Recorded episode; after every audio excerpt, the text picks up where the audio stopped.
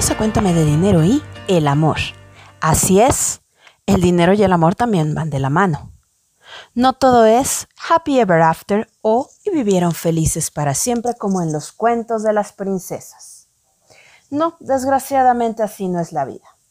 Todos y todas buscamos a esa pareja ideal, media naranja, alma gemela, como le quieras llamar. El punto es que también viene con una parte económica, una parte que va de la mano del dinero.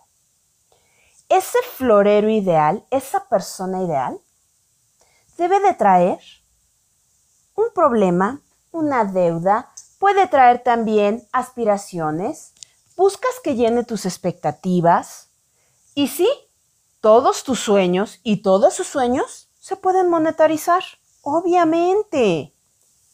Piénsalo así.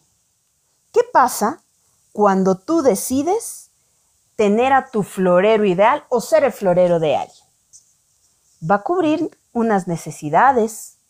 Van a necesitar hablar tarde o temprano del dinero. Desde la parte romántica de la cita, el regalo, el detalle, cuesta. Y ni estamos para que el florero nos pague todo, ni estamos para pagarle todo al florero ser equitativos de vez en cuando. Ahora bien, si ya decidiste que es tu happy ever after, ¿qué sigue? Simple. Hay que platicar también de las deudas. Hay que platicar de cómo manejamos el dinero, cómo nos relacionamos con el dinero. El florero y tú no necesariamente ven al dinero igual, no necesariamente lo sienten igual.